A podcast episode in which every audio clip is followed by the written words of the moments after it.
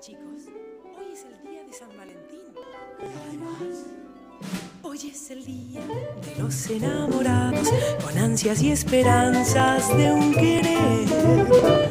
Por eso, teniéndote a mi lado, tu amor en este día lograré. Hoy es el día de los enamorados, contemos tu sonrisa y mi canción. Que al unirse con un beso nuestros labios, con amor tendrás por siempre mi corazón. San Valentín, yo no te olvido, porque en tu fiesta su cariño he conseguido. Hoy es el día de los enamorados y solo lo Pues ni por lo más remoto podíamos imaginar que San Valentín tuviera tantísimas versiones como salen en Spotify sin ir más lejos. ¿eh? Y seguramente que al, al invitado que tenemos aquí en el estudio, José Manuel Serrano, director del eh, documental eh, Osario Norte, también le ha sorprendido, ¿no? Que haya tantos... y Eso que te lo has trabajado bien, ¿no? Sí, sí, sí, sí, hay Muy buenos muchísimas. días. Buenos días, buenos días, gracias por invitarme. Muchísimas eh, versiones, claro que sí. Mm. Eh, fue una canción muy, muy popular, ¿no? A raíz de, de la película. Sí. Y que bueno, que a día de hoy sigue estando vigente, ¿no? Porque ¿quién no ha puesto esta canción un 14 de febrero, Sí, ¿no? sí, a, sí, a la, a la novia de turno.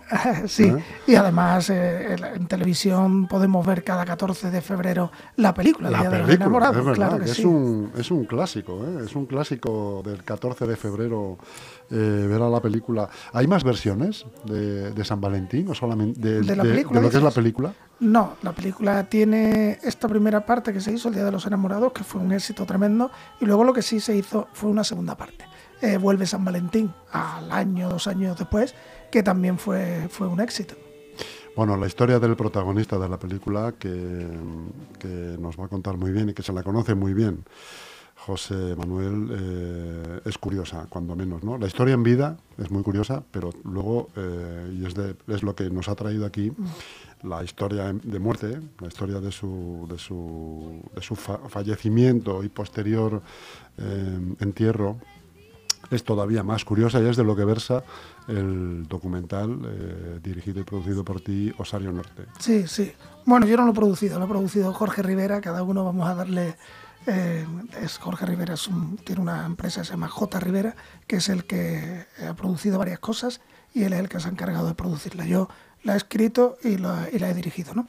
Y sí, bueno, es muy tremendo porque tenemos esta canción tan alegre, tan divertida con esa película que lo era también, muy, porque al fin y al cabo es una, es una comedia, una comedia de romances así cruzados y tal, pero, pero una comedia, ¿no? Y alegre, divertida para, bueno, pues para levantarnos un poco el ánimo. Y el, el personaje de Jorge Rigaud, que, que es del actor del que hablamos, eh, así es de San Valentín, que era el que iba un poco ordenando todas las parejas, y pues también, ¿no? Era pues, un personaje muy positivo, muy, muy alegre, muy...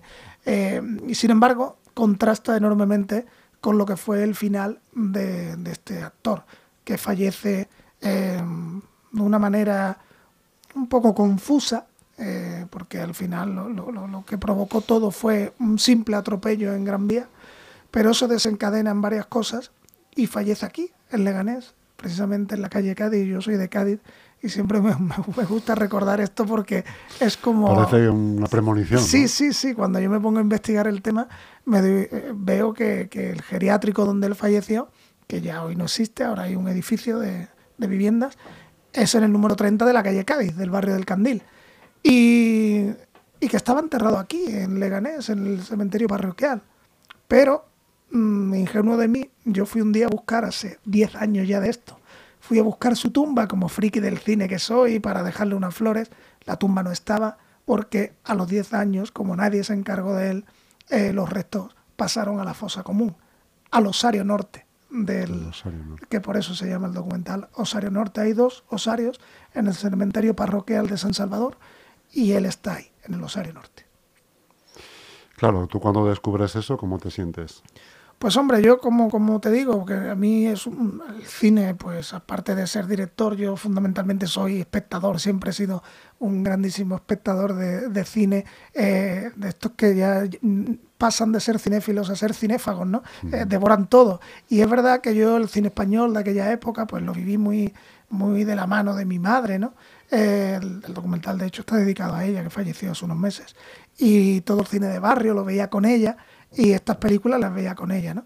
Entonces, eh, yo me quedaba mucho con los actores porque a mí siempre el mundo de la interpretación me ha, me ha, gustado.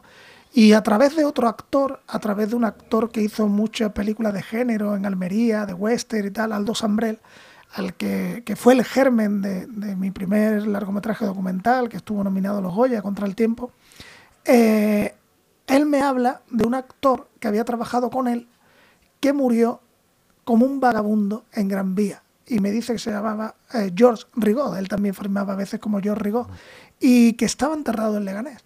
A raíz de ahí fue cuando yo descubrí que Jorge Rigaud del San Valentín está enterrado en Leganés. Y, pero claro, como te decía, yo creía que estaba en una tumba. Cuando yo descubro a través del archivo parroquial que se exhuma el cadáver en el año, pues 10 años después, que nadie se encarga de él y que lo depositan en el osario, pues a mí como, como cinéfago, como digo, aquello me produce mucha, mucha tristeza porque eso te hace reflexionar sobre la fugacidad del éxito en esta, en esta profesión, que un día tienes el foco, un día estás en las alfombras, en los fotocall, y la vida te lleva por, por, esos caminos inescrutables que de repente estás en la oscuridad, en la oscuridad, mm. en este caso de la fosa común. ¿Fue un actor prolífico, Rigo? Pues 200 y pico de películas. Además, lo que mucha gente no sabe, porque él aquí se le conoce sobre todo por San Valentín, y prácticamente se le encasilla después en papeles de ese tipo, de, tipo elegante, bonachón. Sí, porque además el tío tenía una planta impresionante, impresionante, siempre con traje además sí, sí. en las películas. Él, él, trabajó con Barlan Caster y Kirk Douglas en una película en Hollywood y, las, eh, y tiene con él secuencias con ellos y no desentona para nada. ¿no? Eh, lo que no sabe mucha gente es que Jorge Rigaud, antes de, él, él, había nacido en Buenos Aires, siendo muy niño, su padre fallece y la madre, que era francesa, se lo lleva a Francia. Él debuta en Francia y debuta para directores europeos del calibre de Max Ophuls, René Clair, haciendo protagonistas. Yo tengo revistas francesas de los años 30 de cine, en la portada está él, está George Rigaud, ¿no? Y luego se convierte en una gran estrella cuando estalla la Segunda Guerra Mundial. Él se va de Francia a Argentina y se convierte en una de las grandes estrellas del cine argentino. Y ya luego pues recala en España y es por lo que lo conocemos, por San Valentín. Pero son 200 películas y muchas de ellas, eh, sobre todo antes de San Valentín, de protagonista, ¿no?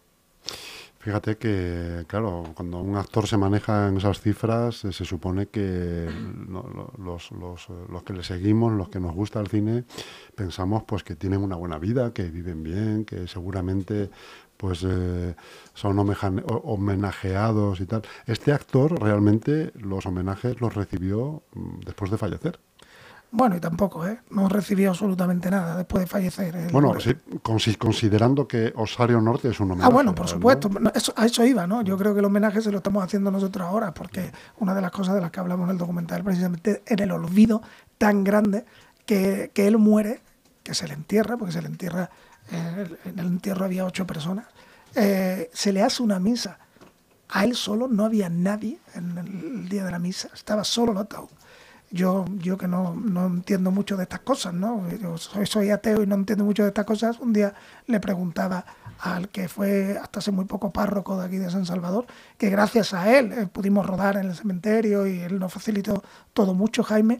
Le preguntaba que, que si esto era posible, que si, y claro, él me decía, con, con, mucha lógica, claro, dice que la misa no se hace para la gente que viene, la misa se hace para el difunto. Claro que se le puede hacer una misa solo al difunto, ¿no?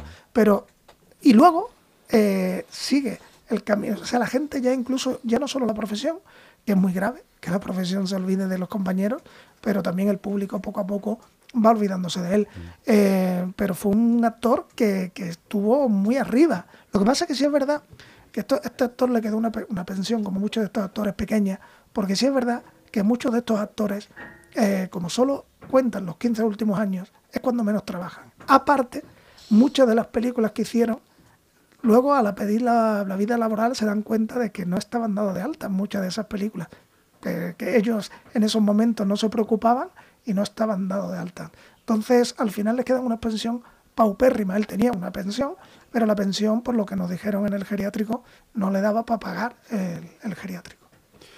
Eh, una vez que tú descubres eh, Osario Norte, ¿cuál es el siguiente, el proceso hasta llegar a este documental? Pues mira, yo me marco dos líneas de trabajo que, se ven en el documental, porque yo, salgo en el documental. Eh, una es que el Ayuntamiento de Leganés le ponga una placa en la calle Cádiz. Se cuenta en el documental. Yo solo te voy a decir, y que ya creo que con esto digo mucho, que la placa se la hemos puesto nosotros en el cementerio, eh, junto al, Osario Norte, en el muro, eh, con permiso de Jaime del Párroco. Y me marco esa línea de trabajo y luego la otra línea, la de hacer el documental. ¿Qué pasa? Que hace 10 años, cuando yo empiezo con esto, pues empiezo a moverlo y no conseguía, no conseguía nadie que le interesara producirlo. A pesar de que tenía a Pedro Casablanc, que es pues, un actor bastante, bastante conocido, que ha hecho muchísimas y sigue haciendo muchísimas películas, con la idea de que cuando yo le conté la historia, a él le impactó mucho y de que él iba a estar, él iba a estar en el documental de alguna manera, como está ahora, ¿no? Muy presente no lo conseguí. Hasta que un día, de estas cosas que, pasan, ¿no? Pues un, amigo mío de dirección de hace ya veintitantos años, de cuando estudiamos juntos, él, llevaba 15 años viviendo en Dinamarca, dedicándose a temas culturales, y cuando llega a España monta una empresa, una productora, para hacer teatro, para cine y tal. Y en ese momento le cuento yo la historia. A él le encanta y me dice, pues mira, la voy a producir y fue gracias, gracias a este reencuentro de dos amigos, ¿no? Y gracias a que se ha hecho con, esa amistad, yo creo que ha salido, aparte de que el tema, pues es un tema que, al que le hemos puesto lógicamente muchísimo cariño, eh, creo que ha salido algo muy, muy bonito y que nos llega mucho al, al corazón y que espero que llegue también al corazón del espectador y que revuelva un poco. ¿A dónde se puede ver Rosario Norte? De momento estamos, acabamos de finalizarla. O sea, acabamos de, poner los últimos, el broche. Y ahora tenemos un distribuidor de festivales que está moviéndolo por festivales y tenemos la gran suerte, que eso es lo más complicado, es el, es el gran caballo de batalla de cuando uno hace una película, sobre todo una película pequeña, ¿no? Como no deja como es esta, a pesar de que contamos con, con pues eso, con Pedro Casablanca, con Víctor Clavijo, con gente, con gente de peso, eh, es la distribución. Y tenemos la suerte de que hemos firmado, no me dejan todavía decir cuál, pero hemos firmado con una distribuidora para cines y plataformas. ¿no? Entonces ahora estamos esperando el recorrido de, de, a ver qué pasa con los festivales. En el momento que se estrene aquí en España en algún festival, pues todo será... Al, comienzo siempre la distribución tarda un poco, ¿no? Pero todo será más, más, fluido y me imagino que a lo largo de estos meses y sobre todo a lo largo del año que viene ya podrá verse mucho y aquí en Leganés, por supuesto, queremos hacer en algún momento ya del año que viene un evento importante porque la ciudad está presente en toda la película. José Manuel, eh, ¿consideras un fenómeno emergente ahora el de los documentales en el cine? Y que se presenten incluso a premios, ¿no? Como está pasando, por ejemplo, con este último de Jordi Évole. Hombre, es verdad. A ver, documentales ha habido siempre y siempre se han hecho muchos documentales, ¿no? Es verdad que ahora las posibilidades que tenemos de, acceso a la técnica, a los formatos. Claro, cuando se, rodaba en 35 en celuloide eh, era más complicado, ¿no? Pero ahora yo creo que se hace más de todo, no solo documentales. Se hacen más películas, más largometrajes de ficción, perdón, porque los documentales son películas también, las que se, eh, hacen más cortometrajes, tanto documentales como de ficción, y porque los accesos a, pues a una cámara hoy en día, una cámara eh, buena, muy buena, muy de fácil acceso. Un móvil con, con, Hay móviles que tienen cámaras absolutamente extraordinarias. ¿no? 50.000 megapíxeles. Exactamente. El problema de esto es lo que decía antes, es que se hace mucho más de todo, pero el problema es que luego es la distribución, cómo llega eso. Porque hay muchísimas películas que se quedan. Yo, yo pertenezco a la academia, yo soy académico y me veo todos los años las películas para votar a los Goya, ¿no? Y te ves que hay un montón de películas que se quedan en el camino. Es absolutamente desconocida, así que nadie las conoce porque no han tenido distribución, promoción, y es muy importante que tener una buena distribución y por supuesto una buena promoción. Y cuando no se tiene, pues esas películas se quedan un poco eh, en el olvido. Por eso, por eso hacía hincapié yo que a mí me, parece una gran alegría que, que podamos tener nosotros una distribuidora. Te tengo que confesar, José Manuel, que yo pensaba, fíjate, que los osarios ya no existían en los cementerios. Eso era una cosa de cuando mi padre era niño, que él sí que los visitaba con los amigos del pueblo, los osarios y ver el fuego fatuo que salía de las tierras de cuando enterraban a la gente en el suelo todavía. Eh, y él me recuerdo que me ha contado cosas de asomarse a ver los huesos y las calaveras, que era algo como que les, les fascinaba. ¿no? Yo pensaba que ya eso no existía. Sí, sí, sí y, de hecho se, se, sigue utilizando, vamos, nos lo explican también en el documental, uno de los funcionarios del, del porque queríamos dar queríamos que el público se Además, es, uno de los funcionarios el que os dice, ¿está en el Osario Norte? no, no, porque cuando yo llego al cementerio, eh, que eso un poco lo contamos también en el documental, pero cuando yo llego antes de, te digo, hace 10 años, como yo no encontraba la tumba, yo pensaba que era una torpeza mía, porque aunque el cementerio es pequeño, pero es un cementerio antiguo que tiene muchísimas tumbas. Le pregunté a un funcionario y él me dijo que no tenía ni idea. Pero me, me dio una clave y es que él me dijo, bueno, a mí me suena que una vez me han contado que en los años 80 se enterró aquí un especialista de western. Y digo, no, va a ser este. Porque Jorge Rigó hizo, no como especialista, como actor, hizo mucho western también al final de su vida, cuando se, se hacían los spaghetti western y todo esto. Y entonces eh, eh, me indicó que, podía ir al archivo parroquial. Entonces me acerqué al archivo parroquial, que está muy cerquita de aquí, al lado de la iglesia, y allí me, sacaron el documento. El documento de, de exhumación, donde están todos sus datos eh, de cuando se enterró, de cuando con la persona con la que se ponen en contacto, que fue una sobrina, que, yo creo que era mayor ya cuando se hizo el entierro, y, como, y, de, dónde lo, depositan, en concreto en el Osario Norte. Y lo, lo que nos cuenta en el documental es un funcionario un poco como es el Osario, porque a mí me interesaba que el público mm, de verdad pensase y tuviese en su imagen, en su cabeza, la imagen tan tétrica, tan cutre, ¿no? De dónde está esta persona que cuando nosotros pensamos en ella, eh, pensamos en esa persona caballerosa, elegante, y tal. Y entonces nos cuenta cómo es, no por el morbo, sino un poco pues por decir, daos cuenta de dónde está, ¿no? Más allá de que creamos en, en la trascendencia y tal, es una cosa simbólica, ¿no? Este hombre que era tan elegante y tal, ha terminado en una bolsa prácticamente, en una habitación, bajo el suelo, eh, con otro por desgracia, muchas otras bolsas de otra mucha gente anónima. ¿no? Nosotros la placa que hemos puesto allí queríamos indicar que estaba Jorge Rigó, pero también ponemos eh, acompañado de otras personas anónimas. ¿no?